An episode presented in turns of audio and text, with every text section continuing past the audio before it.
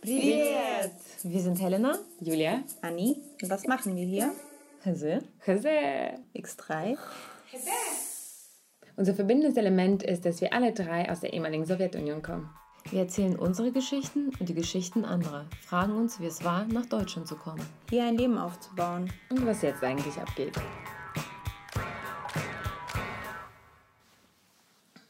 Hallo an alle da draußen.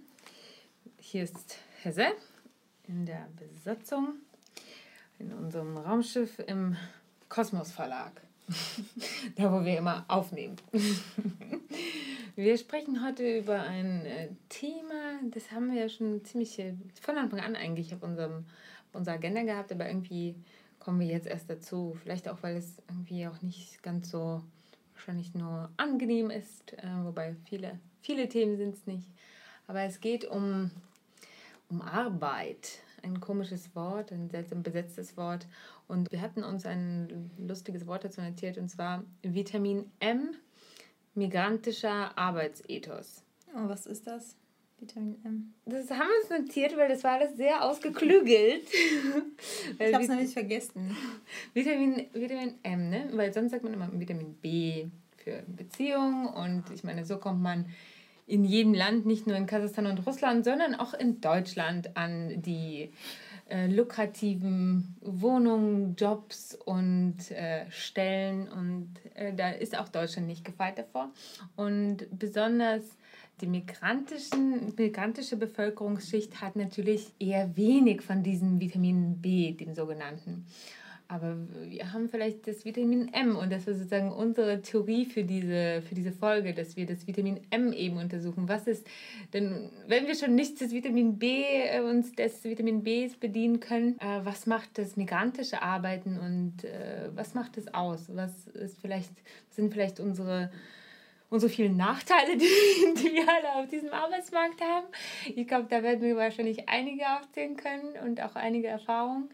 Aber was und hoffentlich kommen wir dahin, was ist vielleicht irgendwie der, äh, das Vitamin M eben, was wir da rausschlagen, was die Leute mit dem vielen Vitamin B vielleicht nicht haben. ja, so viel zur Begriffsklärung unseres neuen Begriffs, den wir hier immer wieder einführen. Und wo setzen wir jetzt an? Wie fangen wir an, darüber mm. zu reden? Ja, äh, schwierig, ne? Äh, also ich habe äh, mir so ein paar Gedanken gemacht, wie man sieht in meiner chaotischen Notizenstruktur. Allerdings ist schon eine Weile her, deshalb kann ich mich nicht an alles erinnern. ähm, äh, ja, also ich meine, wir können natürlich anfangen oh, wieder bei der Migration. äh, da waren wir natürlich noch Kinder und haben äh, nicht gearbeitet. Das heißt, äh, stellvertretend können wir natürlich die Erfahrungen unserer Eltern, beziehungsweise wie wir sie mitbekommen haben. Wir sind ja nicht unsere Eltern das waren natürlich auch noch 90er, das ist auch noch eine andere, andere Generation und eine andere Epoche. Mag sich heute schon hoffentlich geändert haben, hoffentlich zum Positiven auch. Aber ja, in den 90ern hieß es, ähm, für viele unserer Elterngeneration oder auch Großelterngeneration, die nach Deutschland ausgewandert waren, aus der ja, Post-Sowjet-Community oder vielleicht auch aus vielen anderen Ländern, äh, dass sie hier in diesem Land, in diesem gelobten Land, in das sie ausgewandert sind, erstmal meist nicht in ihre Jobs, die sie vorher ausgeführt haben, zurück konnten. Was ist zurück? Überhaupt diese, diese Berufslaufbahn war meistens abgebrochen an dem Moment. Weil sie hier nicht anerkannt wurde. Das zum Teil, beziehungsweise gab es Anerkennungswege. Ähm, ähm, ja, äh, das sind dann meistens irgendwelche Fortbildungsmaßnahmen und sowas, die aber auch sehr aufwendig waren, zum Teil auch viel Geld gekostet haben, aber äh, wie Helena schon sagt, manche konnte man gar nicht anerkennen. Das, und da kommen wir schon zu etwas, was, was ziemlich eklig ist eigentlich mal wieder. Unser Lieblingswort, auch so ein ziemlich koloniale Strukturen. Weil warum soll eine Ausbildung, nur weil sie in der Sowjetunion stattgefunden hat oder so, schlechter sein? Also sie ist vielleicht anders. Das äh, ist natürlich vorauszusetzen, wenn man aus einem anderen Land kommt und vielleicht in gewissermaßen, also wenn du Lehrer bist, dann kann man das schon hinterfragen und kann man um, Umschulung und sowas voraussetzen. Aber grundsätzlich diese Degradierung war schon von Anfang an sozusagen einprogrammiert in der sogenannten Integration. Ich glaube, gerade bei den Lehrern, die umgeschult werden mussten oder auch gar nicht umgeschult wurden, als Mathelehrer, also an jedem Punkt dieser Erde kannst du Mathe unterrichten. Also sind die, die, die sind nur bedingt, dieser Unterricht ist nur bedingt von der Sprache abhängig. Und ich wage mal, die Behauptung aufzustellen, dass die pädagogischen und didaktischen Methoden in der Sowjetunion ausgebildeten Lehrer einfach viel fortgeschrittener waren, als die hier sind. Das sind nämlich, man wird hier also nicht, dass das sind, Moment, Moment, Moment. Sie sind natürlich streng in der Schule und es sind andere Erziehungsmethoden und die wir jetzt auch überhaupt also verwerfen wollen und alles Mögliche. Aber eine pädagogische Erziehung haben sie trotzdem an der Universität erhalten. Hier ist es ja nicht so. Also Lehrer sind ja keine Pädagogen. Es wird ja getrennt. Und das führt zu anderen Unterrichtsmethoden. Und das ist mir als Schülerin nämlich als erstes aufgefallen, dass, ähm, dass Lehrer einen viel raueren Umgangston haben mit Schülern, obwohl, obwohl sie dort viel strenger waren. Aber hier sind sie einfach etwas unmenschlicher. Irgendwie. Da, ist, da ist kein pädagogisches Feingefühl irgendwie mit am Start. Drüben sind sie oder waren sie alle sehr streng. Und man hatte aus anderen Gründen Angst vor den Lehrern.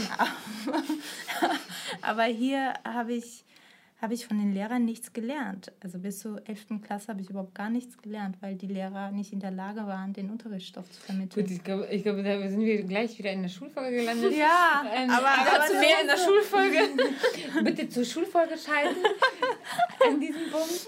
Genau, aber ja, Abschlussanerkennung zurück zur Arbeit. Ähm, genau, das war jetzt nur ein Beispiel. Ja, ja, war jetzt ähm, nur ein Beispiel. Ja. Möglich, wir haben ja auch schon mal. Dass man sich Mühe geben kann, einfach bestimmte Berufe zu integrieren. Also ja.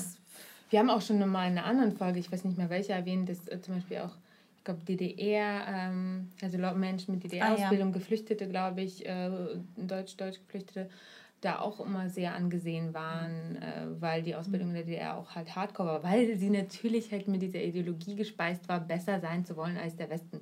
Also dem liegt vielleicht, also das liegt vielleicht äh, deiner Aussage zugrunde, Anni, also dass man da halt eine Hardcore-Ausbildung einfach hatte in der Sowjetunion mhm. oder auch in der DDR. Genau, aber zurück zu, diesen, ähm, zu dieser Abschlussanerkennung.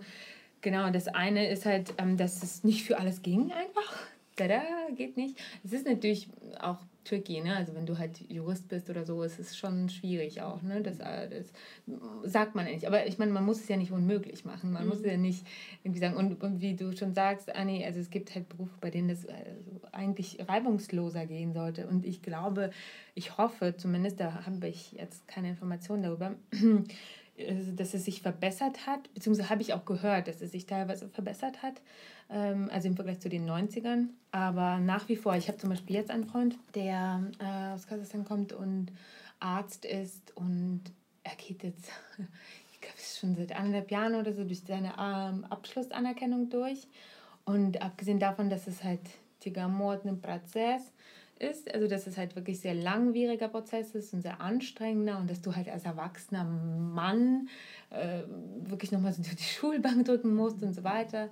Mm, ist das super teuer. Mhm. Das ist halt ein Business. Die machen richtig Cash Money damit. Krass. Und das musst du halt stemmen. Also es gibt Wie halt, läuft das ab? Es gibt, ähm, wenn du das irgendwie vom, glaube ich, von deinem Jobcenter irgendwie organisiert bekommst oder so, wird es zum Teil, glaube ich, auch, werden Sachen getragen. Aber vieles, ich glaube, ganz oft muss, muss man das selber tragen. Vor allen Dingen, wenn man, ich glaube, Russlanddeutsche haben da sogar noch so einen Vorzug. Aber wenn du zum Beispiel jemand bist, der angeheiratet ist, also der mh, mm, eigentlich Ausländer mhm. ist, ähm, ich glaube, da musst du das sogar alles selbst tragen. Mhm so Russlandleute haben noch irgendwie so eine Art Bildungsgutscheine oder sowas manchmal oder irgendwelche Stiftungen, die das unterstützen. Ich kann bei meinen Eltern mich erinnern, sie waren, sie sind Bauingenieure beide und sie haben diese Ausbildung gemacht und wir sind dafür sogar nach Bayern gezogen, also diese Abschlussanerkennung. In Franken waren wir, Bad Neustadt an der Saale. Da habe ich sogar angefangen, Geld zu sagen, obwohl ich es so eklig fand am Anfang. Naja, egal. Nach neun Monaten war ich dann auch Geld. Und äh, das war auch ganz cool. Ich kann mich erinnern, dass sie total glücklich da waren, weil sie endlich so auch mit so Akademikern so unter sich waren und so Fachidioten ihrer, ihresgleichen. Und das war irgendwie wohl ähm, eine gute Zeit halt auch ähm, so inputmäßig. Mm, und das wurde auf jeden Fall von dieser von irgendeiner Stiftung getragen. Das musste man nicht, also das mussten wir nicht zahlen. Aber ja, wie gesagt, da kenne ich jetzt nicht die aktuellen Regelungen. Aber wie verrückt trotzdem, dass man dann halt nochmal so die Schulbank drücken muss. Ich glaube, für sie war das vielleicht auch ganz gut. Also, aber das Krasse war, dass die Ausbildung in Bayern war und in Bayern hätte es auch Arbeitsstellen gegeben. Aber wir waren ja äh, zugeordnet worden nach dem Schlüsselprinzip, also nach Brandenburg in unserem dritten Lager, Übergangslager. Und da gab es als Bedingung, dass man zurückkehren musste. Also wir durften nur diese neun Monate in Bayern bleiben und mussten dann zurückkehren nach Brandenburg. Und in Brandenburg gab es 96 nicht so viel. Da war Baukrise und da war alles am Arsch. Und äh, ich glaube, da gab es nur den Potsdamer Platz als in Berlin äh, als äh, größte Baustelle Europas. Aber ansonsten war Bauflaute und ähm, ja, Nachwendekrise in der Region, in der gesamten Region. Und äh, sie haben auch ein Praktikum dann gemacht in KW Genüssesterhausen und da meinten die Leute auch, ja, ey, wir finden euch super und so, aber wir wissen nicht mehr, ob wir selber überleben hier und ähm, wir können euch nichts anbieten und das äh, sieht überall so aus. Und dann war ziemlich schnell klar, wir können halt in diesen Jobs hier nicht arbeiten. Und da meine Eltern und da kommen wir zu diesem Ethos vielleicht, ne? So waren, ja, okay, aber ich warte jetzt nicht darauf, bis ich halt einen Job bekomme, der meinem Niveau, meinem Bildungsniveau entspricht, meinem Ausbildungsniveau, sondern ich bin jetzt hier und ich kann jetzt nicht äh, dem Staat auf dem Nacken sitzen. Ähm, nehmen wir jetzt einfach irgendwelche Jobs. Und dann ging es los dann ging es los. Also meine Mutter blieb dann 20 Jahre in ähm, so einem ja, ziemlich schrecklichen physisch und ähm, psychisch auch anstrengenden Job. Und mein Vater hatte, hatte eine, eine sehr interessante Job-Odyssee in Deutschland. Ja, der, kann wahrscheinlich einen ganzen Podcast füllen mit seinen, mit seinen äh, Joberfahrungen. Hm, von, weiß ich nicht, Möbel packen, über IHG, über Selbstständigkeit, eins Selbstständigkeit 2, 3, alles Mögliche. Aber ja, tatsächlich ähm, ging es dann irgendwann zu, auch in Richtung, in Richtung seiner Ausbildung irgendwann, jetzt in, ich sag mal, 2010er Jahren, aber dann ähm, hat er doch die Selbstständigkeit für sich wieder entdeckt, weil er halt eher glaube ich, mit sich selbst glücklich ist. Aber genau, er hat, bei uns war es dann so, er hatte sich dann so ein bisschen wie so ausprobiert auf dem Markt und ist auch ein bisschen hin und her gewechselt. Und meine Mutter blieb beständig halt in ihrem ja, Kommissionslager. Das ist halt so ein Riesenlager, da habe ich auch immer gejobbt. 20, über 20 Jahre. Und ähm, hat sich halt physisch auch, also das ist ja auch physische Arbeit, Kommissionierung, und ja, psychisch, äh, psychisch ist insofern anstrengend, dass das die Leute zum Teil sehr anstrengend sind. Zweitens musst du halt natürlich auch ertragen, 20 Jahre lang, dass du da halt so eine monotone, äh, äh, nicht besonders anspruchsvolle, also sehr anspruchslose zum Teil Arbeit erfüllst, hm, wenn du vorher was anderes gewohnt warst. Aber ja, das war alles irgendwie gar nicht so dramatisch wahrscheinlich von ihnen selbst kommuniziert, aber ich meine, du als Kind nimmst ja schon wahr, wie deine Eltern drauf sind, wenn sie dann nach Hause kommen von diesen Arbeiten und wie fertig diese zum Teil sind. Auch mein Vater, was er halt irgendwie, wie fertig er von Höfner oder so kam. Also so, die sind jung da noch, ne? die waren Anfang Mitte 30. Und ähm, ich meine, das ist das, was du mitbekommst. Also ich glaube, meine Eltern sind ja schon sogar die, die tough sind und sich nie haben irgendwie das groß anmerken lassen. Aber ja, es ist ja trotzdem etwas, was du als Kind miterlebst. Und wie prägt es einen? Ne? Das ist interessant. Mm, wie hat es euch geprägt? Oder ich weiß nicht, eure, Erfahrungen sind ja vielleicht auch anders. Deshalb ähm, können wir das ja mal sammeln und dann über unsere Prägung irgendwie auch dazu sprechen. Ich mag es ja nicht immer so persönlich zu werden. Aber ich kann es an meinem eigenen Beispiel sagen. Ich bin, habe komplett andere migrantische Erfahrungen und die werde ich jetzt auch nicht hier nochmal darlegen. Aber ich selbst bin davon unmittelbar betroffen. Also ich habe sehr früh angefangen zu arbeiten, mit 16 schon. Ich mit 14. Okay. ich mit 16. Ähm, trotzdem ist es sehr früh. Ja, klar. Während der Abi-Zeit schon. Und da habe ich in, äh, in einem Club gearbeitet, wo es immer Konzerte gab am Wochenende. Das ist ja ein mega cooler Nebenjob. Also ich habe in dem Lager meiner Mutter gearbeitet. Also ich habe in einer Waffelfabrik gearbeitet. Am Band Ja. mit 15. Jetzt haben wir dich voll niedergesetzt. Was? Was sind das für Probleme, Mann? Konzert. Hey, wir waren noch gerade in unserem Narrativ, wie ätzend das alles war. Und du arbeitest im Club und Konzerten. Wie geil ist das denn? Moment, das war aber schon extrem anstrengend. Egal. äh, ja, das war, das habe ich am Wochenende dann gemacht. Und äh, während meines ganzen Studiums und dann hatte ich, hatte ich irgendwie dann parallel noch zwei andere Jobs. Und zwar warum? Weil ich kein BAföG bekommen habe und ich natürlich mit 18 ausgezogen bin und alles äh, mein Leben selbst finanziert habe. Ich glaube, ich habe gefühlt bis Ende der 20er vielleicht so sporadisch alle paar Wochen mal geschlafen. aber ansonsten habe ich halt entweder gelernt oder gearbeitet oder gut dazwischen gefeiert. Das hört sich alles sehr fancy an, ist es aber nicht. Es war mega anstrengend. Und um auf Mythos, äh, auf unseren Mythos äh, M zu kommen, ne, M, gigantischer Arbeitsethos. M ist auch Vitamin M. ach, Vitamin M, das ist drin lassen. Ich beschäftige mich gerade mit Medea und das ist sehr lustig, Mythos M. Egal. Äh, was wollte ich sagen?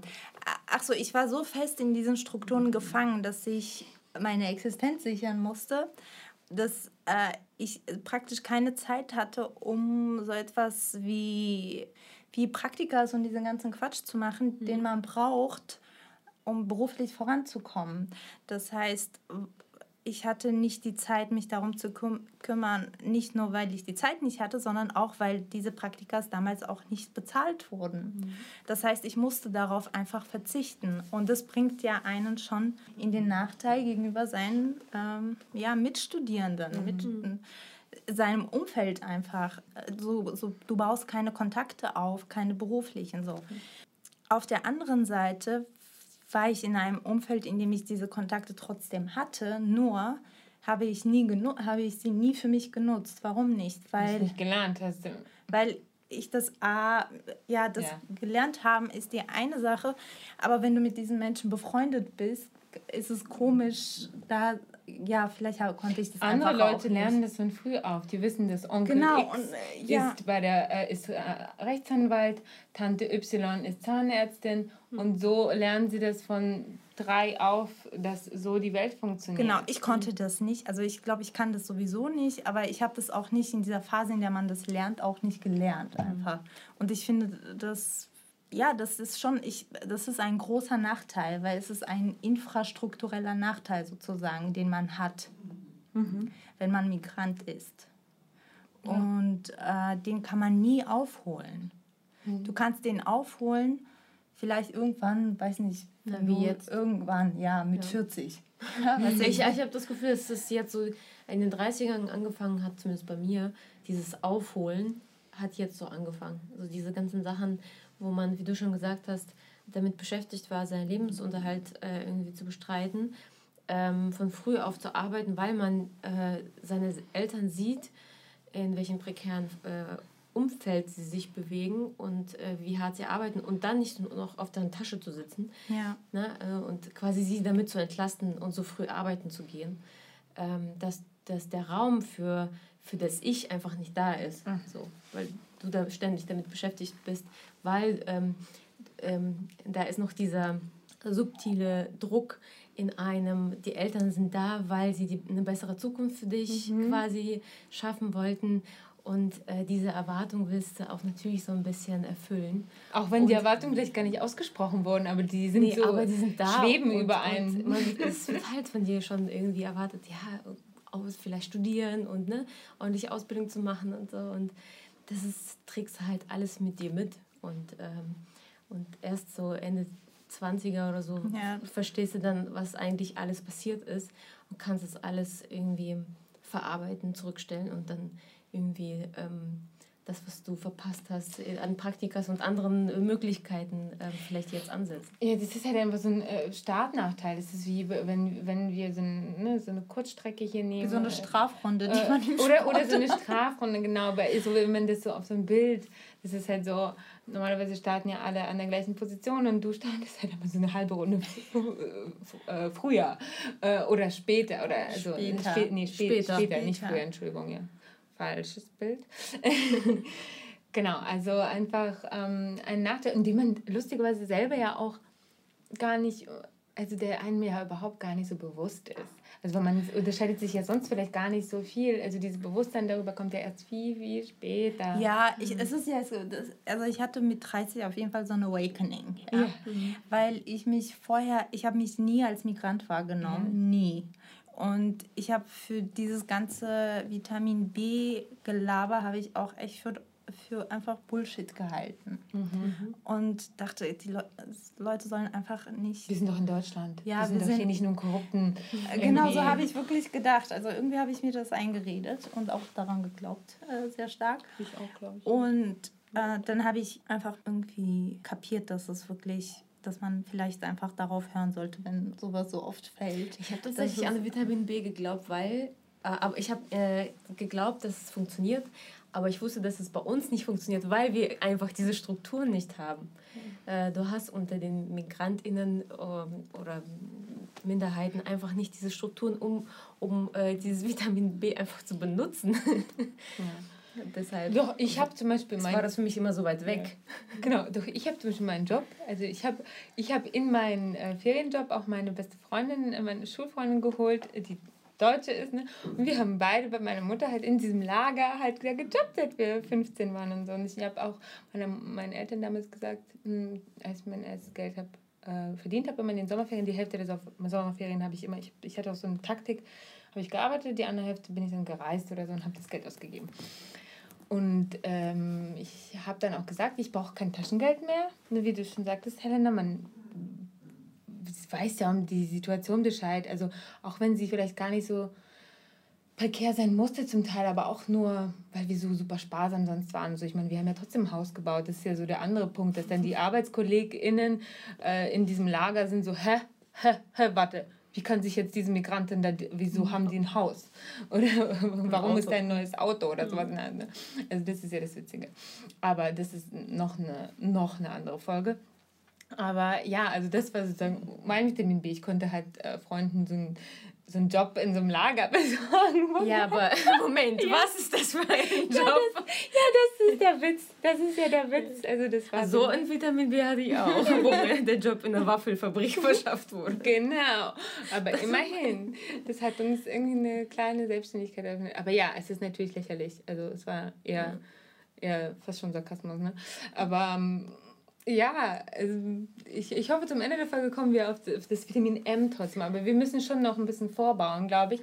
Also, weil abgesehen davon, wir reden jetzt die ganze Zeit von prekären Jobs. Es ist ja nichts gegen diese Jobs einzuwenden, außer dass die Arbeitssituation, äh, meistens die Arbeitsbedingungen scheiße sind, die Bezahlung scheiße und also viele andere Umstände. Und aber wer macht sie? Also, zunehmend machen das eigentlich nur noch Migranten. Mhm. Also, wenn es früher noch irgendwie der, der Punkt ist ja der, dass es Jobs sind, die man nicht seiner Qualifikation entsprechend macht. Das kommt ähm, dazu, ja. Äh, das heißt, das erzeugt, abgesehen äh, von, äh, davon, dass es ungleich ist und das ist ja auch etwas, was in dem System vorgesehen ist, dass man seiner Qualifikation entsprechend mhm. arbeiten soll, unfair ist diesen Menschen gegenüber, weil sie keine andere Möglichkeit haben, voranzukommen.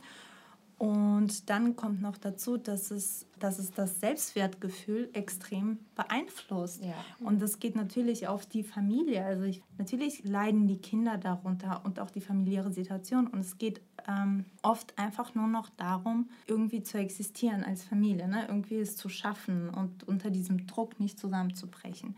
Ich habe, als ich gesagt habe, dass ich so mit 30 mein Awakening hatte, weil ich an diese ganzen Dinge, an diese ganzen Dinge nicht so richtig geglaubt habe, war unter anderem auch, weil meine Geschwister Soziologie studiert haben und sich mit diesem Thema stark auseinandergesetzt haben während des Studiums. Mhm. Also Arbeit im Kontext Migration, Erziehung überhaupt. und die so krasse Stat von so krassen Statistiken erzählt haben und teilweise auch, wie stark das bekannt ist eigentlich, weil Statistiken werden ja in Auftrag gegeben. Das heißt, man weiß genau, wo das Problem ist. Es ist, es, aber es soll so gelenkt werden teilweise auch. Also, also Migranten haben einfach teilweise durch das System keine Chance voranzukommen, weil diese Strukturen sie so fest im Griff haben, äh, dass sie von alleine, dass sich das von Generation zu Generation eigentlich überträgt und das unheimlich viel mehr Kraft kostet, als es zum Beispiel für ein deutsches Kind der Fall ist, sich von diesen Fesseln ja, strukturell, äh, strukturell zu befreien.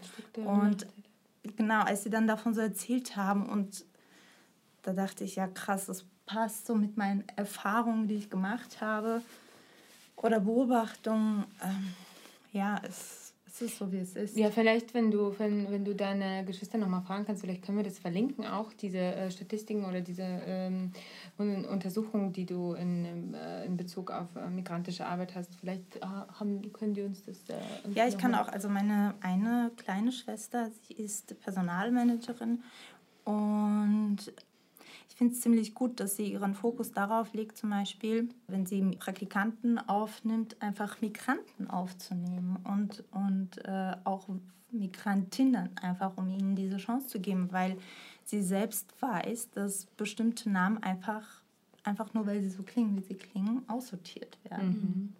So, sie sagt, da braucht man sich überhaupt nicht zu wundern. Es ist auch nicht so, dass dass es böswillig gemacht wird oder so, aber das ist so fremd. Prägung. Es ist einfach, genau, es ist Prägung. Rassistische es gesellschaftliche sind, es Prägung. Angst vor Fremdheit. Mhm.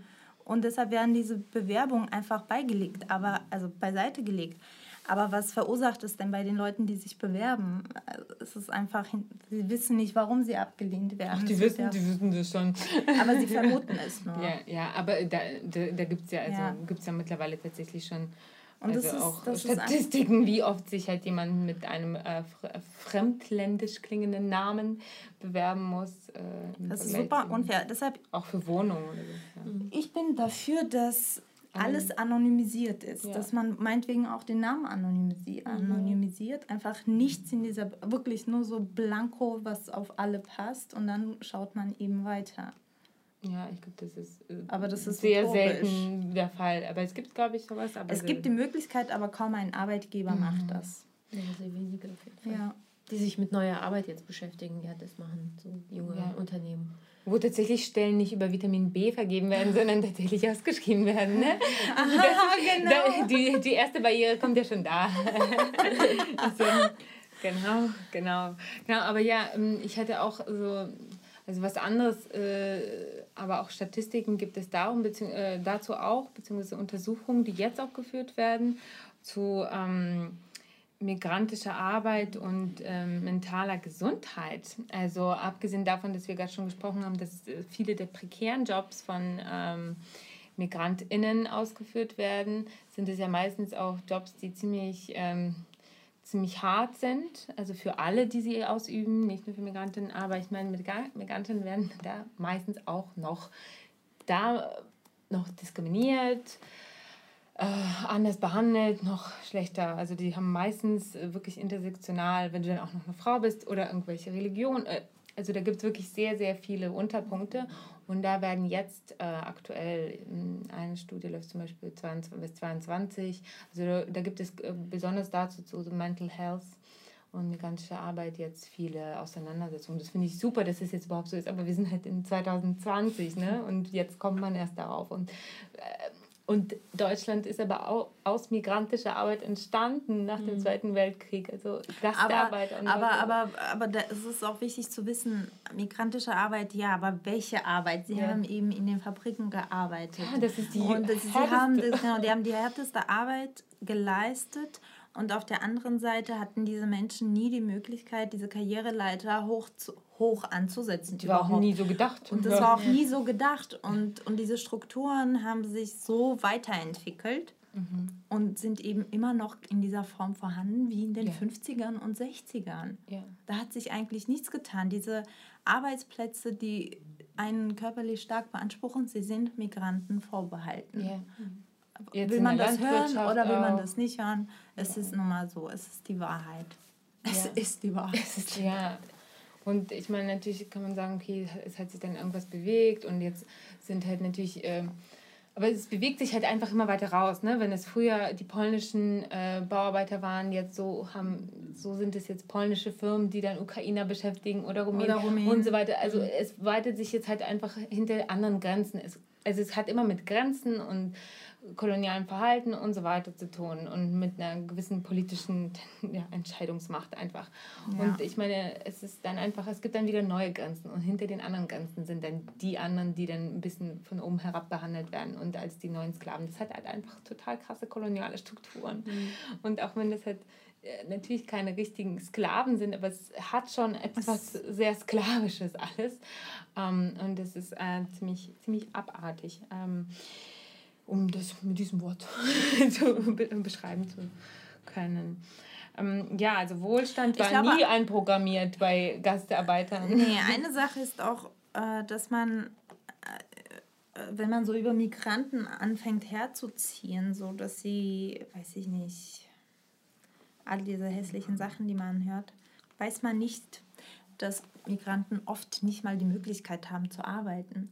Das heißt, dass sie einfach schwarz arbeiten müssen. Also ich meine, es gibt eine Kategorie von Migranten, wenn man sich in, diese, mhm. in, in das Ausländergesetz mal einarbeitet und jedes Bundesland hat sein eigenes Ausländergesetz und das perverseste ist in Bayern. Überraschung. Überraschung. Genau, es gibt eine große Kategorie von Migranten, die überhaupt kein, keine Arbeitserlaubnis bekommen. Ja. Und es wird so dargest nicht dargestellt, aber es ist so wenig Information vorhanden und dass, dass die Menschen denken, dass, dass, dass Migranten keinen Bock haben zu arbeiten oder faul sind oder ja. alles Mögliche. Ich will das alles überhaupt nicht wiederholen. Die sind alle so jung und guck mal, junge äh, Männer, wieso gehen die nicht arbeiten? Sie haben so. kein Recht zur Schule. Kein, also äh, Schul, Schul, in die Schule darf jeder. Äh, an, ich weiß nicht, wie das ist, aber ich glaube, man darf in die Schule, also jeder. Aber so fortführende Ausbildung. Genau, aber zur Ausbildung muss man zugelassen werden. Eben, es, sind, es, sind, es ist eine Reihe von Dingen, die Migranten in den meisten Fällen überhaupt nicht genießen dürfen. Also da fragt man sich, warum das so ist und warum man diese Menschen hier 20 Jahre vor sich hin vegetieren lässt, sie nichts machen dürfen um sie dann irgendwie auszuweisen oder so. Auch noch. Ja. es ist ich meine, bei uns war es ja auch schon so, Russlanddeutsche durften, haben, waren ja sozusagen privilegiert in dem ja. Sinne, dass sie sofort ja. arbeiten konnten, sofort. Aber äh, da gab es ja genauso diese Schlagzeilen, der, der Hartz IV war es damals nicht, aber der Sozialgeldempfänger äh, und so weiter und die faulen äh, Leute. Aber ich meine, mm, also erstens kann ich Leute verstehen, die eine akademische Ausbildung haben, die sagen, okay, und mir sagt die aber, äh, äh Beraterin, Entschuldigung, wir haben genug ausgebildete Ärzte, deutsche Ärzte, ich glaube, das ist für sie hier nichts. Ich kann jeden verstehen, der dann gesagt hat, nein, ich möchte das nicht. Ich hätte mir das vielleicht für meine Eltern gewünscht, eigentlich, dass sie gesagt hätten, nein, aber da gibt es auch noch die haben das nicht gesagt, weil sie halt nicht den Arsch in der Hose hatten. Da gab es auch noch andere strukturelle Bedingungen, warum sie gesagt haben, wir dürfen hier keinen Tag ohne Arbeit verbringen. Aber egal, dazu kann ich jetzt nichts sagen. Mhm. Abgesehen davon, dass es wirklich auch ihre eigene Ausstellung ist, dass es auch Arbeitstiere sind. Aber ich kann eigentlich auch jeden nachvollziehen, der nicht diesen jeden Scheißjob machen möchte. Und zweitens gab es halt meistens auch nicht die Möglichkeit. Also es, es gibt nicht so Jobs, die sozusagen an jeder Ecke hängen. Drittens ist, ähm, äh, haben viele erstmal die Sprache lernen müssen, etc. oder irgendwelche Schulumbildung.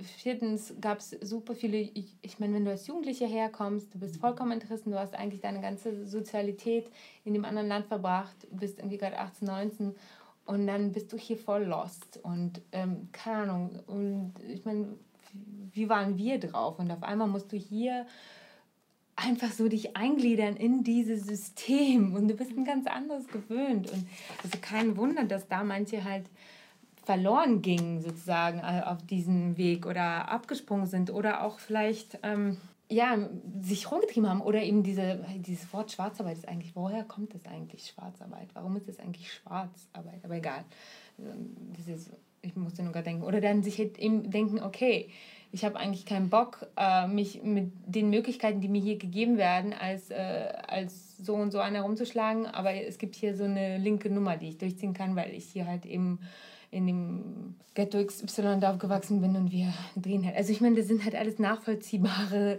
äh, sozusagen Wege. Nicht, dass ich das jetzt für mich ähm, so nachvollziehen kann, aber es gibt so viele auch biografische Punkte, die da einspielen. Das ist nicht an mir, sowas zu beurteilen und eigentlich an keiner Person der Welt. Und ähm, man darf nicht unterschätzen, was das für ein Schock ist. Solche Systemwechsel, Kontinentwechsel, Länderwechsel, was weiß ich, da sind auch so viele Schicksale einfach mit verbunden. Ja, es ist, ähm, es ist schon irre. Es ist schon irre, dass man halt irgendwie, das, wir kommen ja immer wieder dahin, dass halt von diesem System erwartet wird, dass man da halt einfach sich wie so ein Soldat eingliedert und einfach so äh, eins zu eins diesen Punkten folgt, die sich halt so ein System ausgedacht hat auf so einem Papier. Ne? Und äh, auch zu allem Ja und Amen mhm. sagt. Ja, man, also Nein zu sagen. Also das, sind, das ist das nächste, das ist vielleicht der nächste Punkt, den wir besprechen können.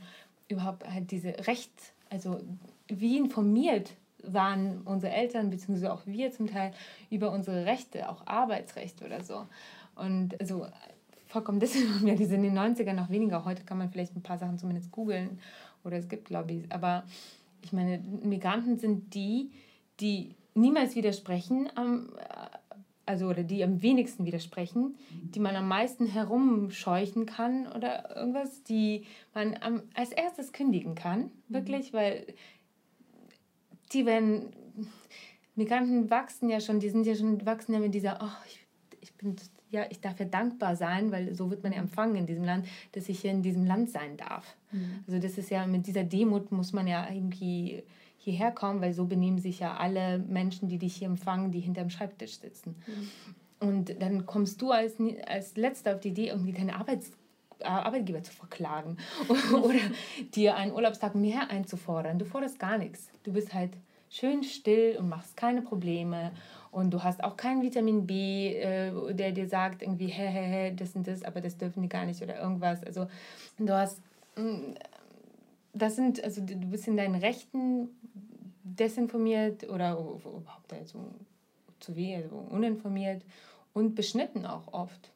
Ich meine, wenn wir jetzt von diesen heutigen Arbeitsmigranten sprechen, also wenn da irgendwelche in der Landwirtschaft, das war ja so ein Thema, Corona-Thema auch, dass äh, die deutsche Landwirtschaft auf einmal zusammengebrochen ist, weil eben irgendwie die ganzen Rumänen nicht kommen konnten und äh, Ukrainer und sowas. Und dann hat man auf einmal erfahren, was das für Bedingungen sind und dass es so sklavische Bedingungen sind, dass die dann, dann so in, in, in so Container gefärcht, äh, Ausweise abgenommen, ackern müssen.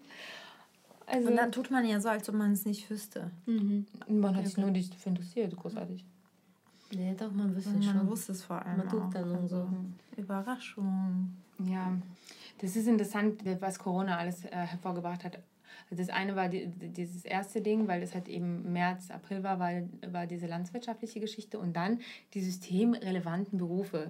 Das finde ich ganz schlimm. Und wo, wer arbeitet in diesen systemrelevanten Berufen, also wie Pflege und so weiter und wer setzt sich dann dieser krassen Gefahr aus? Ja. ja, eigentlich hat ähm, die Pandemie der Gesellschaft den Spiegel vorbehalten. Also so ist es nicht. Ne?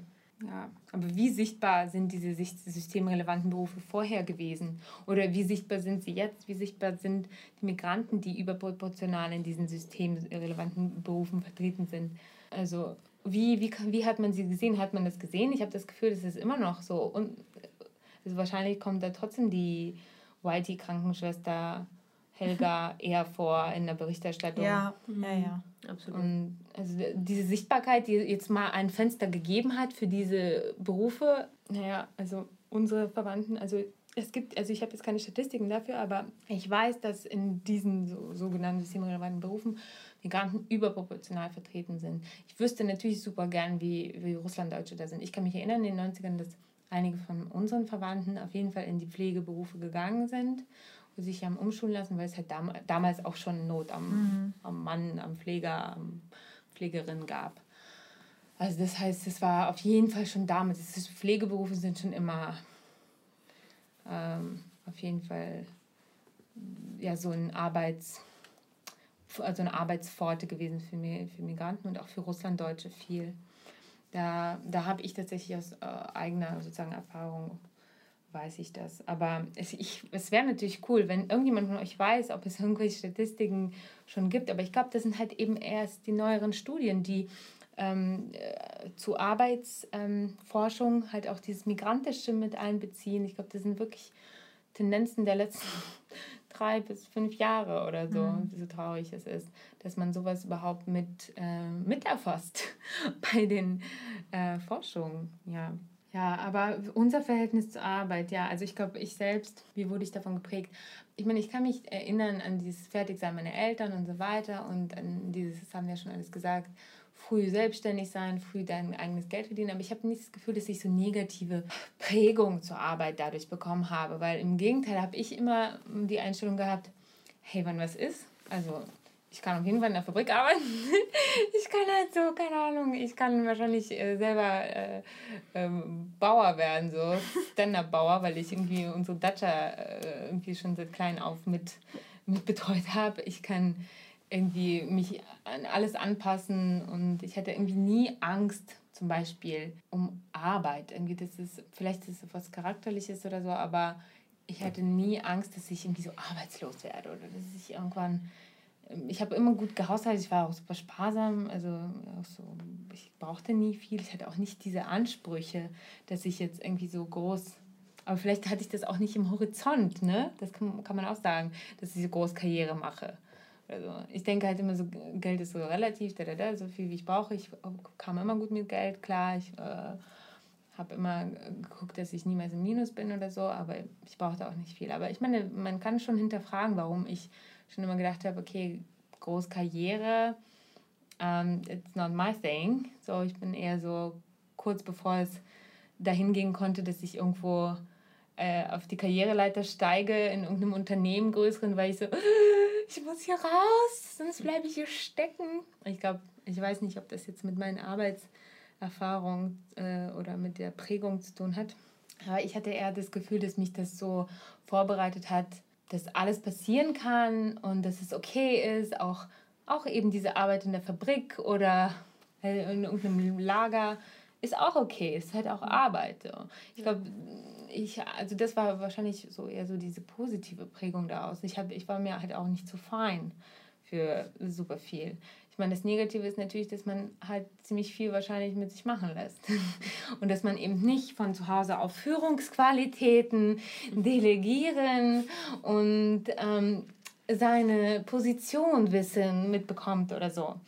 Sondern dass man eben zu allem Ja und Amen sagt und sich vielleicht auch, obwohl man viel mehr drauf hat, ähm, eher ja, klein halten lässt an gewissen Positionen. Also das kann ich jetzt nicht so, äh, naja, also ich denke schon, dass ich sowas hatte. Also doch. Also Finde ich schon, ja. Ich glaube, das hat auch noch äh, zusätzlich was mit der Sozialisierung zu tun, mit deinem Geschlecht.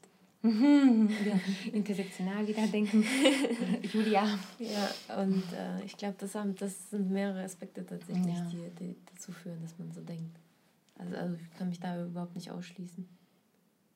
Aber was mir ähm, auf jeden Fall ähm, gerade eingefallen ist, äh, ich weiß nicht, ob ihr das mitbekommen habt, das war dieses Jahr äh, in den österreichischen Nachrichten, haben sie eine Berichterstattung gehabt und da haben sie eine Infografik gehabt von Berufen. Und ähm, natürlich war die Ärztin und äh, der Anwalt ähm, weiß, weiß und ähm, die Pflegeberufe und die Putzfrau hatte dann so ein Kopftuch äh, und so. Und äh, ah, ja, das ging ja. halt äh, extrem durch die Presse. Und, und das, das finde ich schon dann ähm, äh, so, so ein Ding, das, ähm, das so geprägt ist, strukturell, strukturell, dass man einfach schon davon ausgeht, dass in diesen Berufen können nur Migranten sein und nichts anderes. Eine ähm, eine Ärztin kann gar kein Kopftuch tragen, etc. Mhm. Das ja. ist halt, das finde ich schon, äh, ja. Ja, ja muss ich gerade so da, da an die, ja, total. denken. Das, ist, das gibt, ist nicht nur Österreich, das ist ja hier auch so. Mhm. Da ist es halt extrem total, aufgefallen. Ja. Es gab natürlich auch viel Gegenwind und sie haben sich auch so entschuldigt und so. Ja. gab dann, ähm, ja, aber es war ein gutes Beispiel dafür.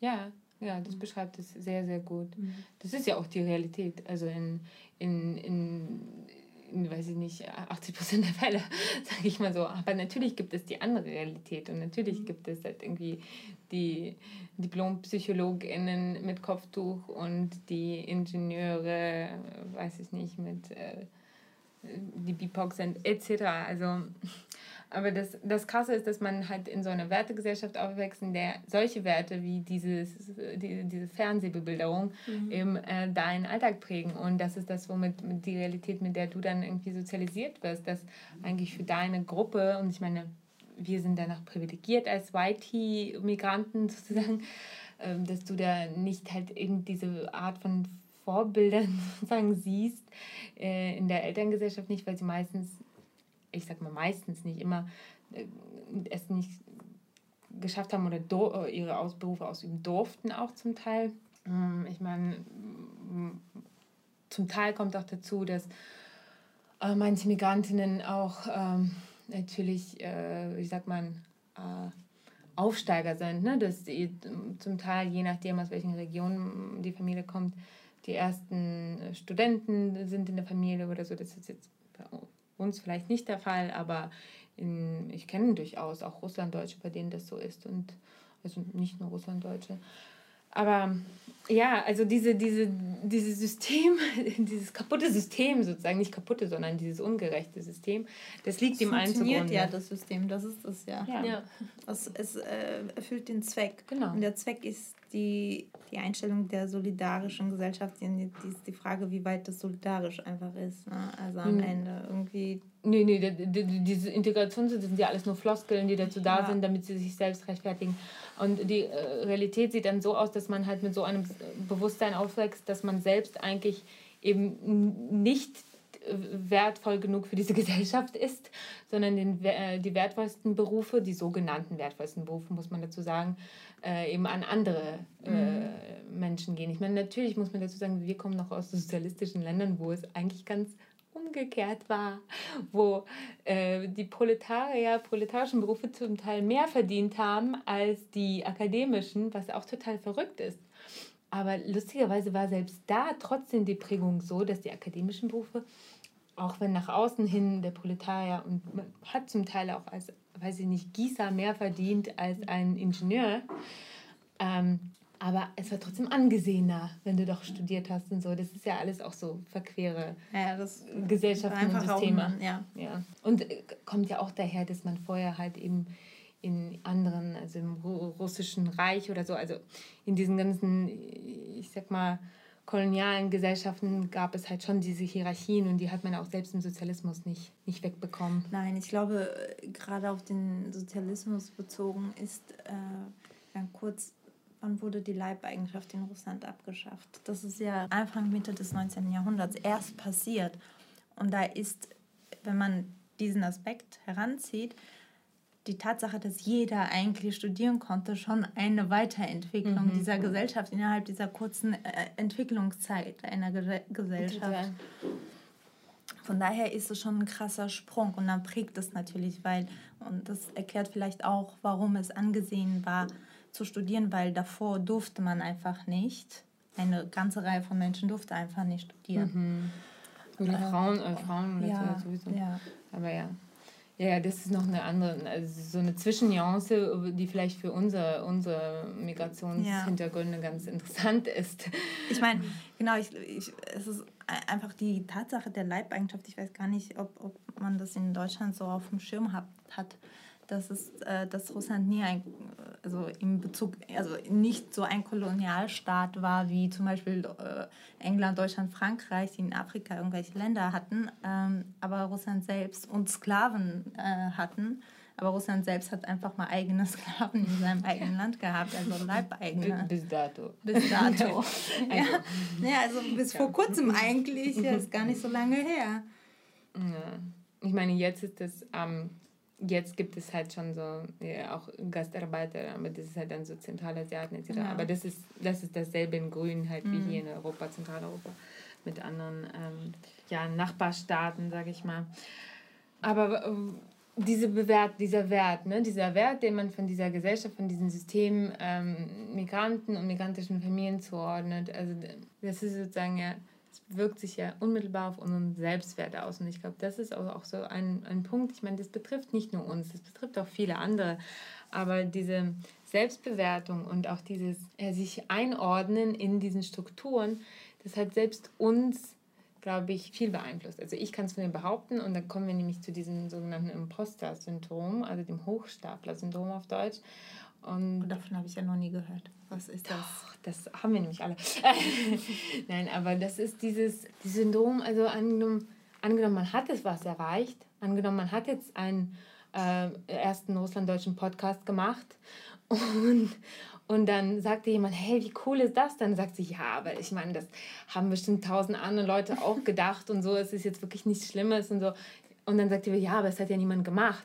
Und sagt, ja, aber naja, das hätte jetzt sowieso bestimmt jemand gemacht. Und mm, es ist so, also ich bin es ja nicht. Und so, naja, das ist schon jetzt, das bist schon du. Auch so, naja, aber ohne die und die und die und die wäre das ja wirklich alles überhaupt nichts gewesen.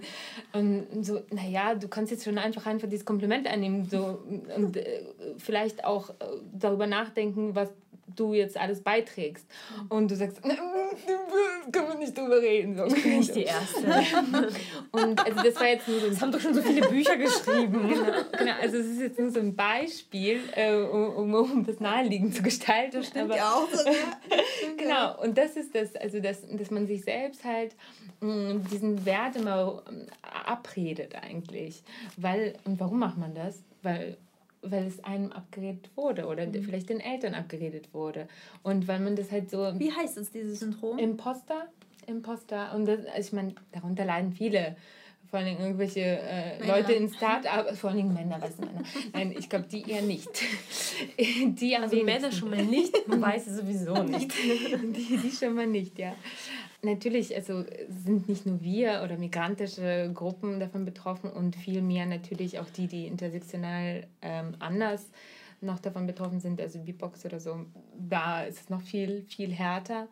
Aber diese Entwertung, die stattfindet, weil du halt eben als BIPOC 50 Bewerbungen und nicht 20 schreiben musst. Diese Entwertung, die durch ähm, Blicke stattfindet, durch, ach, ach, Sie sind Herr ja. Günther. so, oder, äh, ach, ähm, was weiß ich, alles Mögliche. Ich meine, das sind ja alles Prozesse, die sind ja auch nicht mal böse gemeint oder so, aber die Gesellschaft ist hier so und deshalb verhalten sich die Menschen so und zum Teil diskriminiert ohne dass sie es wissen, rassistisch, ohne dass sie es wissen. Wie oft waren wir bei sowas dabei, wie oft haben wir unsere Eltern in solchen Situationen gesehen.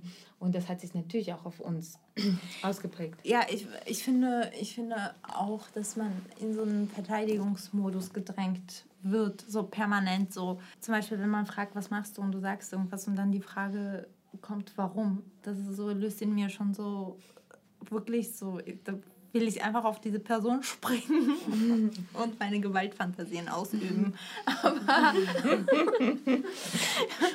und ich frage mich, warum? Das verrät so viel über diese Person. Warum? Wenn jemand dir sagt, ich mache das und das und du fragst, warum, das, ist, das bringt vor allem Misstrauen mit sich. Ja, warum musst du dich überhaupt warum beweisen? Warum muss man sich überhaupt beweisen? Ja. Warum muss ich mich dafür rechtfertigen, ja. was ich mache? Halt doch mal den Mund. Ja, aber wenn wir, das hatten wir auch schon in unseren Folgen oder so, aber wir machen das. Wir machen das manchmal auch, weil wir es halt gewohnt sind. Weil wir wussten, okay, ich muss jetzt in der Schule schnell Deutsch lernen und das und das und das, damit ich dann genauso gut bin wie die anderen. Weil wir halt eben diesen Vorsprung, den wir halt, bei dem wir äh, nach, nicht Vorsprung, mein Gott, was ist das Gegenteil von Vorsprung?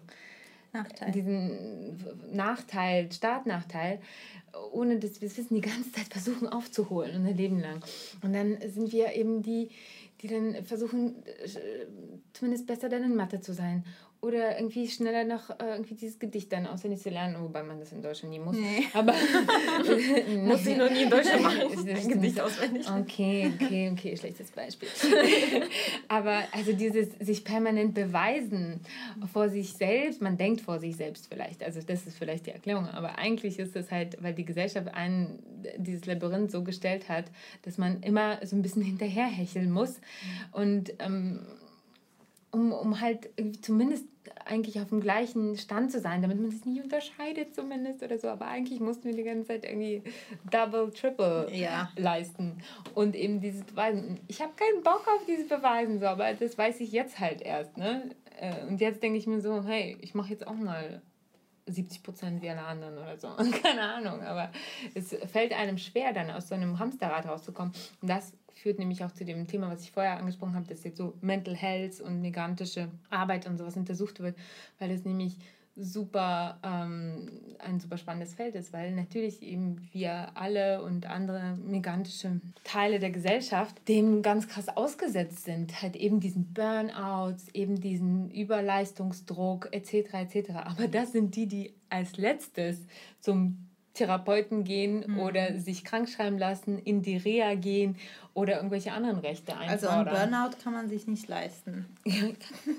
Wenn das passiert, zwar, aber was macht man? Okay, man bleibt liegen zwei Tage und dann steht man wieder auf. Ja, es gibt Leute, die sich da irgendwie ein Jahr krank schreiben lassen. Ja, ich kenne solche ja, Leute, ja. die sind aber nicht Migranten. Und ich hatte einen Burnout und ähm, hatte auch eine Diagnose. Und da war ich, ähm, habe ich zum Glück Arbeitslosengeld 1 bezogen. Also das habe ich mir dann einmal geleistet. Mhm. Und habe aber mich, aber Bullshit, ich habe dann trotzdem parallel gearbeitet und mich selbstständig gemacht in der Zeit. Also das ist halt auch, weil ich, ich wollte dann halt irgendwie auch nicht in dieses Rechtfertigungssystem kommen und habe dann halt eben dieses, diesen Gründungszuschuss bekommen und bin da genau selbstständig geworden. Und also ich meine, ich sage jetzt, ich habe da nichts gemacht, aber ich habe die ganze Zeit ja, natürlich was gemacht. Ich habe meinen Film auch weiter gemacht, alles mögliche. Ja, das, das ist interessant. Das ist zum Beispiel dieses Imposter-Syndrom. Man sagt, ja, man hat ja gar nichts gemacht ne? und man hat dann die mhm. ganze Zeit geackert und so. Und also das ist so das Das Ding. ist vielleicht auch noch so eine Sache, dass die Arbeit, die man ähm, macht, auch nicht wirklich sichtbar ist, weil wir uns erst Dinge erschaffen müssen, die die anderen schon haben. Und weil sie das haben, setzen sie das uns ja voraus, weil mhm. sie denken, das muss ja das jeder ist ja ihre haben. Realität. Mhm. Und wir haben das aber nicht. Und wir, das heißt, wir arbeiten einfach dreifach, vierfach um das erstmal uns eine Grundlage zu mhm. schaffen, auf der wir überhaupt existieren und äh, handeln können. Ich meine, Die haben wir ja nicht. Genau, unsere Eltern haben uns ja schon so ein bisschen vorgearbeitet und wir arbeiten zum Beispiel unseren Kindern schon so vor, dass sie vielleicht schon wirklich ja. gar nichts mehr davon haben im besten Falle, sondern mhm. dass sie gleich auf mit den anderen starten. Ja. So, ne? Aber ich meine, unsere Generation hat schon noch diesen Nachrückervorteil, äh, Nachteil gehabt. Ja. Ich, äh, verwechsel das immer. Nachteil, nicht Vorteil. Aber zu dem Vorteil kommen wir noch. Und zwar, ich will, ich will zu diesem Vorteil irgendwann kommen, weil ich denke, es muss doch irgendwas muss doch aus dieser Scheiße gut sein. Weil all diese entwerteten Sachen, also ich meine, das ist, heißt ja nicht, dass wir weniger sind oder weniger können, dass diese Ausbildung beschissener ist, die unsere Eltern genossen haben. Sonst, das ähm, wird ja nur hier so gewertet. Das wurde hier nur so übersetzt. Aber diese, diese ganzen Kompetenzen, die wir mitbringen, die vor allen Dingen, was haben wir in einer Folge gesagt, in unserer glaub, Bilanzfolge haben wir gesagt, dass 30 äh, Prozent der unter 30-jährigen deutschen mhm. Bevölkerung migrantischen Hintergrund haben. Also sind wir doch eigentlich diejenigen, die jetzt schon irgendwie so interkulturelle Kompetenzen mitbringen, Mehrsprachigkeit ähm, vermehrt, ich sag mal vermehrt als in der äh, biodeutschen vielleicht äh, Realität. Solche Sachen, die vielleicht vor kurzem noch nicht so viel Wert hatten, aber die jetzt in, in so einer diversen Gesellschaft, äh, auch einer global immer weiter sich aufstellenden deutschen Gesellschaft, ja, hoffentlich an Wert gewinnen und vielleicht auch erkannt werden als wertvoll. Und ja, vielleicht solche, solche Sachen, die wir eben mitbringen, diese vielleicht Feinfühligkeit für andere, andere Lebensrealitäten, von der wir eigentlich die ganze Zeit hier reden. Wir reden ja auch nie von uns nur, weil das ist uns ja schon zu, das wäre uns ja schon zu peinlich und das wäre uns ja auch schon zu engstirnig und das würde uns für uns sich ja auch schon zu egozentrisch anfühlen, weil wir wissen, es gibt noch ähm, ganz andere Menschen mit ganz anderen Nachteilen und noch viel mehr, die sind dann noch eine Runde hinten äh, ja, äh, also als, als, äh, als Migrantin sind wir noch ja. in dieser Migrationsgruppe einfach mal sehr gut weil wir uns unsichtbar machen können. ja, auch. Und weil wir zum Beispiel, die, als, äh, wie, also Helena und ich zum Beispiel als Russlanddeutsche sofort den, den äh, deutschen Pass hatten. Ne? Das war ja zum Teil in anderen Familien oder auch in anderen. Also bei mir zum Beispiel nicht, ich habe den erst vor drei Jahren. Bekommen. Ja, nee, zum Beispiel nicht. Also du, du hattest ja noch ganz andere Hustles ja. und ähm, ja, aber da kann ich vielleicht ein ich wollte das eigentlich schon lange anbringen. Oh Gott.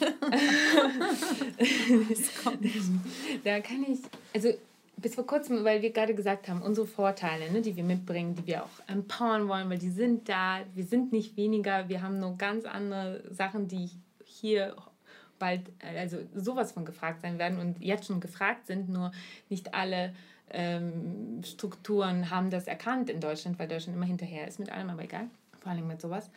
Und bis vor kurzem waren vielleicht solche Kompetenzen auch gar nicht gewollt in manchen, in manchen Bereichen. Und vor allen Dingen in solchen Bereichen wie äh, so lukrative Geschichten wie Beamtenjobs und so weiter und so fort oder politische Jobs und so weiter, weil die waren eigentlich, oder ich meine, Bundeswehr. Habt ihr schon mal Bundeswehrwerbung gesehen? Wisst ihr, wie das aussieht? Das sieht aus wie äh, wie weiß ich nicht, so arische äh, Nationalsozialisten werden äh, hier ihre Valhalla erfahren. Also, also so keine Ahnung. Also so werben sie. Nein, das ist wirklich so. Aber also die haben ja auch ein massives äh, Nazi. Äh, ja, aber sie wollen, äh, man könnte vielleicht davon ausgehen, okay, wenn man da halt so ein bisschen das aufmischt und diverser gestaltet, werden die vielleicht das Nazi-Problem los. Aber nein, das ist, glaube ich, nicht gewollt bis jetzt die ganzen Werbungen sind so antidivers, das kannst du dir gar nicht vorstellen. Ich meine, ich würde auch niemals hingehen und äh, jemanden von meinen äh, migrantischen Freunden davon abraten. Ich glaube, kein Migrant macht das freiwillig. ja, aber also, nee. da, da, gibt es halt auch andere Staaten und andere Länder mit anderen, mit anderen Ansätzen. Bei der Bundeswehr 2020, ich sag mal, Valhalla-Werbung hier. Wirklich übelst, übelst. Also da ist es, bei der Bundeswehr ist es immer noch nicht angekommen. Wie ist es in Frankreich eigentlich? Ich, ich glaube, in Frankreich ist es schon auch die, diverser, Divers? weil da gibt es auch schon eine viel länger diversere Gesellschaft und so weiter. Ja. In den USA ja auch. da, ist, da ist ja auch die Armee schon zum Teil auch auf Migranten gebaut und so. Also ich weiß nicht, was mit Deutschland falsch ist. Ach, ich weiß es doch. Rassistische Kackscheiße. Nein, ja, so, die müssen ja irgendwie getriggert werden. Sonst würden die doch nicht in den Krieg ziehen. Nein, aber ähm, was, ich, also was jetzt gar nicht so ein extremes Beispiel wie die Bundeswehr ist, sind so, sind halt so diese politisch Beamten, politisch beamtische Strukturen. Weil da war ich ähm, interessanterweise auch mal drin, so halb mit so einem halben Oh nein, Fuß. wärst du fast Beamtin geworden? Nein, zum Glück nein. Aber also ich habe tatsächlich immer mit dieser Diplomatenschiene äh, geliebäugelt, als ich in Kasachstan war und mir so viel mit Diplos zu tun hatte und so. Und die Leute meinten, ach, du sprichst doch alles Sprachen, warum bist du nicht schon längst und so. Und dann habe ich gedacht, hm, warum bin ich nicht schon längst? Äh, keine Ahnung. Weil ich für mich natürlich überhaupt niemals in Erwägung gezogen habe, ne? dass das überhaupt irgendwas für mich ist. Es sind doch mhm. solche exquisiten Laufbahnen und was weiß ich und man muss irgendwelche Prüfungen. Ich meine, so wie ich früher nicht davon ausgegangen bin, dass Stipendien etwas für mich sind, weil ich dachte, das ist für irgendwas für totale äh, Überflieger und mhm. nicht für irgendwelche Normales. Leute wie mich. So, mhm. da bin ich schon. Aber das jetzt mal noch ein Seitenaspekt. Naja, aber äh, ich war überrascht, dass ich als ähm, Entsandte für ein Institut, was für das Auswärtige Amt hier ähm, als, ich sag mal, so ein Mittlerinstitut arbeitet, die erste war an meiner Stelle, die einen russlanddeutschen Migrationshintergrund hatte. Und das, die Arbeit dreht sich um Auslandsdeutsche, und zwar um Russlanddeutsche. Also in also in meiner Arbeit jetzt in Kasachstan, da gibt es noch andere Stellen in Russland und es gibt noch andere Stellen in Osteuropa. Und es geht aber die ganze Zeit um im Ausland lebende Deutsche, also eigentlich um uns, unsere Vorfahren, unsere Geschichte. Und bis auf eine Kollegin waren in meinem Jahrgang auch alle anderen, äh, soweit ich weiß, Biodeutsche. Und in den Jahrgängen davor eigentlich fast auch. Und ich war in meiner Position die allererste. Hm. Und ich habe mich da doch arg gewundert. Wirklich, weil ich bin auch nicht, ich weiß, ich bin nicht die Erste, die sich da beworben hat mit diesem Hintergrund. Naja, also das ist jetzt vielleicht so. Ähm, Und was bisschen, denkst du, warum du das dann bekommst? Naja, auch, ich weiß, warum die Zeit ich bekommen war reif. Ja, die Zeit war reif, dass man denkt, also weil das Ding ist, Vitamin M. Ja, Vitamin M. Also es ist halt so, dass man vorher Leute geschickt hat in diese ganzen Regionen, wo halt diese deutschtümlichen, sage ich mal, Leute zum Teil leben so. Ähm, man wollte jemanden schicken, das ähm, ist ja auch schon so Auswärtiges Amtgehabe, der das Deutsche vertritt, der Deutschland vertritt, der die deutsche Sprache, Kultur und ja, Werte vertritt. Und ich sag euch was, ich weiß, warum es vorher nicht war. Also, weil Migranten vertreten das nicht. Und äh, also auch russlanddeutsche Migranten vertreten das nicht, weil die sind ja Russen, ne? Oder, keine Ahnung, Kasachen oder wer auch immer die sind. Für, für diese Menschen, die das entscheiden. Also das ist ähm, jetzt vielleicht anmaßend von mir, das zu sagen, aber ich bin mir, also ich weiß, dass es so ist. Also ich habe auch einige Gespräche dahin geführt und so und ich weiß, dass das die Handhabe und die Denke war und ist. Und das ändert sich sehr, sehr, sehr langsam in diesen ganzen Strukturen, in diesen politischen, in diesen Aus, äh, ich sag mal, Auswärtige Amtsstrukturen oder auch, auch Bundesministerium des Inneren und so weiter. Ich meine, es ist ja alles in den letzten fünf bis sieben Jahren vielleicht passiert, dass das BMI oder so Leute einstellt mit Migrationshintergrund, weil sie merken, ach so, wir müssen ja auch noch die anderen, äh, oder das BMD, die Leute einstellt, die, ähm, weiß ich nicht, ihre Risikogruppen ausspionieren, die, die selber halt diesen Hintergrund haben. Ah, auf die Idee kommen sie halt auch jetzt erst. Ne? Also, dass man halt das auch so nutzen kann. Weil davor hat man sozusagen nur seinem eigenen Volke vertraut, mit den puristischen ähm, Wurzeln sozusagen. Und das ist, der, das ist der Hintergrund. That's it. Und nichts anderes ist der Hintergrund. Und das ist eklig, oder? Das ist richtig eklig. Oder dass auch diese ganzen Auslandsvertretungen ähm, die Leute, die vor Ort sind, also anders bezahlen. Also die, äh, das sind andere Tarife. Und die deutschen Entsandten oder die Experts und so weiter werden halt alle, die kriegen, weiß ich nicht, äh, je nach Land teilweise das Vierfache, Fünffache oder so von den Leuten, die, die vor Ort dieselbe Arbeit oder ihre Assistenten sind oder ihre, weiß ich nicht, rechte Hand oder so sind die äh, Menschen, die dann aus dem Land kommen, haben ganz, ganz andere Tarife. Hm. Also ich werde jetzt nicht diese ganzen Institutionen aufzählen, aber wir wissen ja, welche Institutionen im Ausland agieren, die genau das erfüllen. Also diese ganzen Institute, deren Arbeit ich auch wertschätze. Ich habe auch mit denen gearbeitet. Es, ist, es soll jetzt nicht so blame sein, aber also wenn also man wird sich schon angesprochen fühlen. Sie, die werden das schon wissen. Sie kennen auch ihre eigenen Strukturen. Und diese Strukturen sind für mich total eklig neokolonial. So super, also super kolonial eigentlich. Und das Witzige ist, dass man dann halt solche Sachen macht, zu so irgendwelchen hundertjährigen Jubiläen, dass man dann sagt, man arbeitet seine koloniale Vergangenheit auf und so weiter und so fort. Und dann denke ich mir, okay, was ist mit der kolonialen Gegenwart? ja. ja. Aber ja, das, diese Geschichte wollte ich schon lange los. ja, jetzt, ja, yes. ja, ja, ja. Genau, also da, dass man halt selber nicht als Migrant, also sozusagen, dass es Stellen gab, die wirklich explizit nicht für Leute mit Hintergrund gedacht waren und wo Leute mit Hintergrund beleuchtet wurden und sowas. Ich weiß auch noch, mein Bruder, der bei der Telekom gearbeitet hat, der wurde auch, da wurden, da wurde er durchleuchtet und wir alle durchleuchtet und noch irgendwie, ich glaube, Verwandten zweiten Grades äh, nach irgendwelchen Nein. Ja, nach irgendwas. Und wenn irgendwas aufgetaucht wäre, was irgendwie verdächtig ist. Ich meine, vielleicht ist das, ich meine, weil er war natürlich in solchen Telekommunikationsstrukturen als ITler und IT-Architekt vielleicht auch an irgendwelchen Geheimprojekten zum Teil irgendwann arbeitet oder so, gearbeitet hat. Und dann wird sowas halt so geprüft hat, mhm. ne, ob man dann irgendwie so mhm. sich im Darknet rumtreibt. ich weiß nicht genau, was sie geprüft haben. Ich meine, das machen vielleicht andere Staaten auch ähnlich. Ich sage ja nicht, dass Deutschland da das Einzige ist, aber ich glaube, nee, Deutschland ist schon sehr speziell mit, äh, was äh, Diversität und äh, sowas angeht. Ich glaube, sie sind wirklich sehr hinterher im Vergleich zu Niederlande, Belgien, Frankreich. Also ich weiß nicht, vielleicht sind sie halt so auf dem gleichen Fuß mit der Schweiz und Österreich.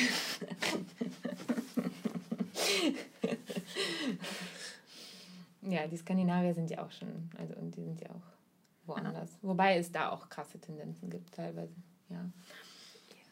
Was so die tatsächliche in Integration von äh, multikulturellen, äh, weiß nicht, äh, gesellschaftlichen Einflüssen sowas geht. Ja. Und da sind wir ja bei diesen positiven, das ist langsam, langsam, aber sicher irgendwie dieses Positive des Migrantischen auch sich einstellt und auch auf dem Arbeitsmarkt sich niederschlägt. Ich meine, man hat ja immer diese Zeile am Ende, ähm, wenn irgendeine Ausschreibung ist, Menschen mit Migrationshintergrund ähm, und ähm, Menschen mit ähm, äh, Behinderte und etc. und PP und Frauen und so Bewerbungen sind willkommen. Ich weiß nicht genau wie. Oder werden bevorzugt äh, oder so. Äh, mhm. Genau, oder werden bevorzugt behandelt. Werden bevorzugt steht ja auch noch nicht mal immer da. Ne? Das ist ja fast ein Claim, das ist ja fast eine Ansage. Das andere sind so, sind willkommen oder so. Also nach dem Motto, ja, wir, wir checken das mal auf jeden Fall. Besser nicht, aber die Statistik brauchen wir. Also wir müssen eine Diversitätsstatistik erfüllen. Ja, aber äh, vielleicht, vielleicht kommt ja irgendwann wirklich der Augenblick, wo das nicht nur einfach nur so ein Blabla-Absatz, äh, letzter Absatz ist, dem man halt rechtsmäßig da einbinden muss, so wie die, die GSV, DSVGO oder wie das heißt. So. Das GVO.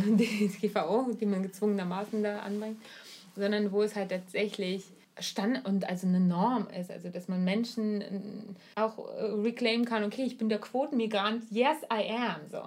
Und dazu gibt es ja auch den Migrantenbonus. Ne? Also nach dem Motto, es gibt ja Leute, die das lesen, sagen, okay, das ist hier Migrantenbonus. Okay, tell me, wann habt ihr euren letzten Migrantenbonus abgeholt? Erzählt es mir. Also ich hatte den noch nie. genau, das ist nämlich die Realität. Migrantenbonus. Ja, erzählt Wie mir. Wie soll denn der aussehen? Nee. Erzählt's mir. Erzählt's mir. Ja. Wo ist das Vitamin M?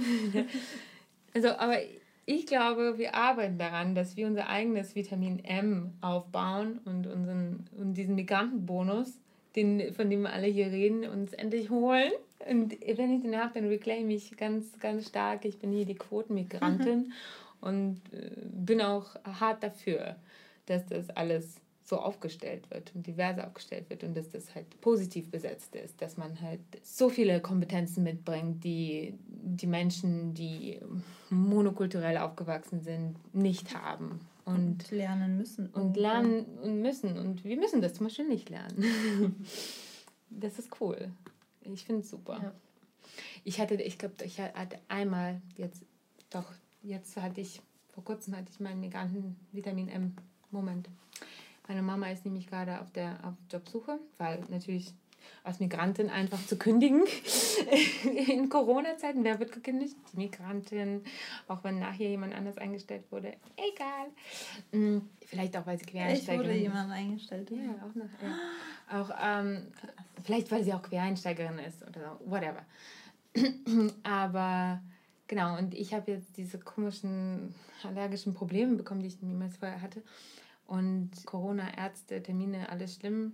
Und dann hat meine Mama gesagt, ja, ich habe mich bei dieser einen Hautärztin beworben, mit der habe ich mich gut verstanden. Also der ist, sie hat ja jetzt noch gar nicht einen Job oder so, aber ich kann sie mal anrufen, die ist bei mir in der Nähe nämlich. Und genau, dann habe ich aber äh, geguckt, ich habe so einen Online-Termin gemacht, meinte, das ist aber nicht bei ihr, sondern beim Kollegen. Und dann meinte sie, na, ich rufe sie mal an, ich, hab, ich hatte ein gutes Gespräch mit ihr. Und dann hat sie sie angerufen tatsächlich und ihr das erzählt. Und dann hatte ich zum ersten Mal das Moment, wo ich, ich komme in die Praxis und dann weiß schon die Schwester Bescheid. ich war da noch nie in dieser Praxis. Das, ähm, irgendwie bei meinem Namen irgendwie macht sie schon irgendwie so eine, so eine Kopfbewegung, wo ich merke, sie weiß Bescheid. und dann komme ich zu diesem Arzt und er so, ich weiß über ihren Fall Bescheid. Und ich so, oh mein Gott, ich hatte noch nicht. Ich habe mich gefühlt wie so ein VIP. Alter. oh, und dann kommt noch die Ärztin dazu, der die Praxis gehört, weil er war so ein Assistenzarzt. Ne? Und, und dann sind da zwei Ärzte, die sich so beraten, die wissen beide über meinen Fall Bescheid. und haben sich vorhin schon was so gelesen, weil die Ärzte, bei denen ich vorher war, wussten nichts und haben mir irgendwas verschrieben, womit es schlimmer wurde. Und die haben sich anscheinend so gedacht. Und das waren übrigens beides Lasst mich, äh, ihr dürft raten. Migranten. Natürlich! Natürlich andere Migranten, aber auch Migranten. Das erinnert mich gerade an, an einen Arztbesuch, den ich mal hatte. ja, vor einem Jahr musste ich zum Kardiologen, ach, keine Ahnung, da musste das Herz untersucht werden. Da war ich beim, in der Praxis und da waren nur alte Menschen. Und der Doktor war sehr, sehr, der war, weiß nicht, 50 und irgendwie noch noch fresh und hat, also hat so ein bisschen auch so ein bisschen geflirtet und Ui, so, ui. nee, oh mein Gott, egal. Augen zu und durch. Und er hatte auch noch einen Assistenten dabei. Also äh, da war ein Assistent, der, keine Ahnung, ähm, weiß nicht, vielleicht so in meinem Alter war. Und dann sollte und dann sollte ich, und dann haben sie auch die ganze Zeit so, keine Ahnung, so komisch geredet. Ich habe es ignoriert, dann musste ich äh, an dieses Gerät und ich musste mich dann eben so natürlich ausziehen, weil das Herz mit diesem Gerät, äh, Ultraschallgerät, äh, untersucht wurde. Und äh, dann musst du dich in so eine Position bringen, in der das ihm, in der das eben, nee, nee, habt keine Angst, ist nicht so schlimm. Äh, äh, Du wirst eben so drapiert auf dieses Bett und liegst da wie so eine, wie so eine Madonna, ja, so irgendwie. Und jedenfalls kam er dann rein und meinte, darf mein Assistent auch reinkommen? Und ich so, nein. Auf keinen Fall. Das möchte ich nicht. Das erinnert mich daran. Positiver Sexismus so ein bisschen. Ja. Nur weil endlich mal ein junger Mensch in dieser Praxis aufgetaucht ist. Das war sehr witzig und ein bisschen verzweifelt von deren Seite, aber ja. Ja, So ja, ja. So viel zu äh, Praxiserfahrung. Ja, Bevorzugung aufgrund besonderer Merkmale. Ja, ja das äh, ja, Vitamin, Vitamin M, Vitamin F, Vitamin M umkehren und für sich reclaimen und sich nicht davon von den anderen ja, entwerten lassen. Oder vom System, weil die anderen können ja meistens auch nichts dafür.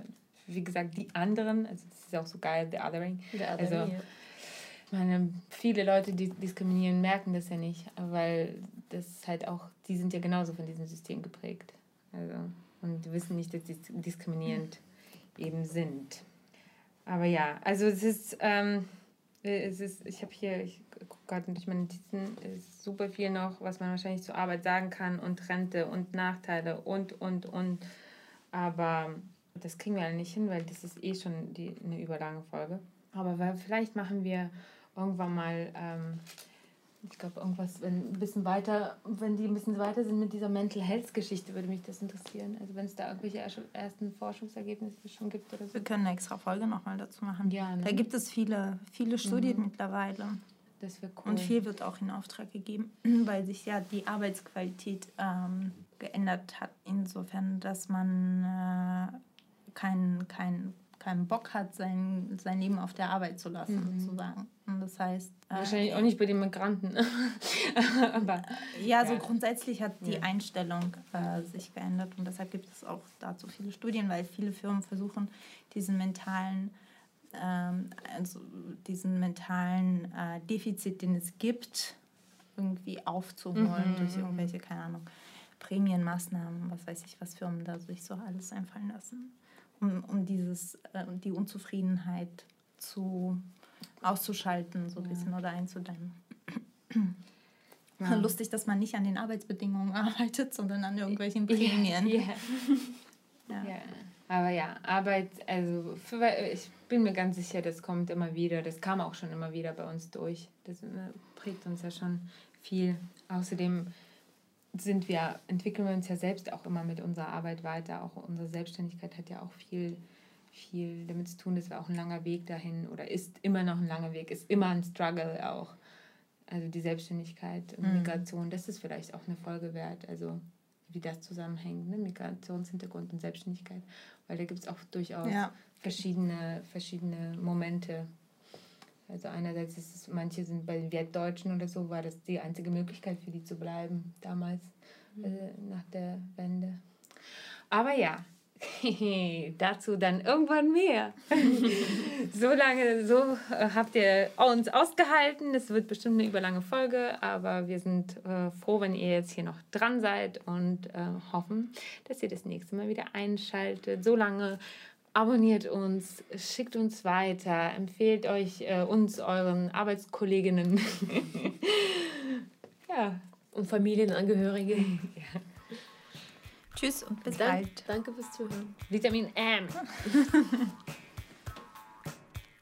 Last but not least wollen wir darauf hinweisen, dass die Idee dieses Podcasts unterstützt wird. Dafür danken wir der LMDR Nordrhein-Westfalen für ihre finanzielle Unterstützung und freuen uns riesig über die Förderung des Ministeriums für Kultur und Wissenschaft NRW.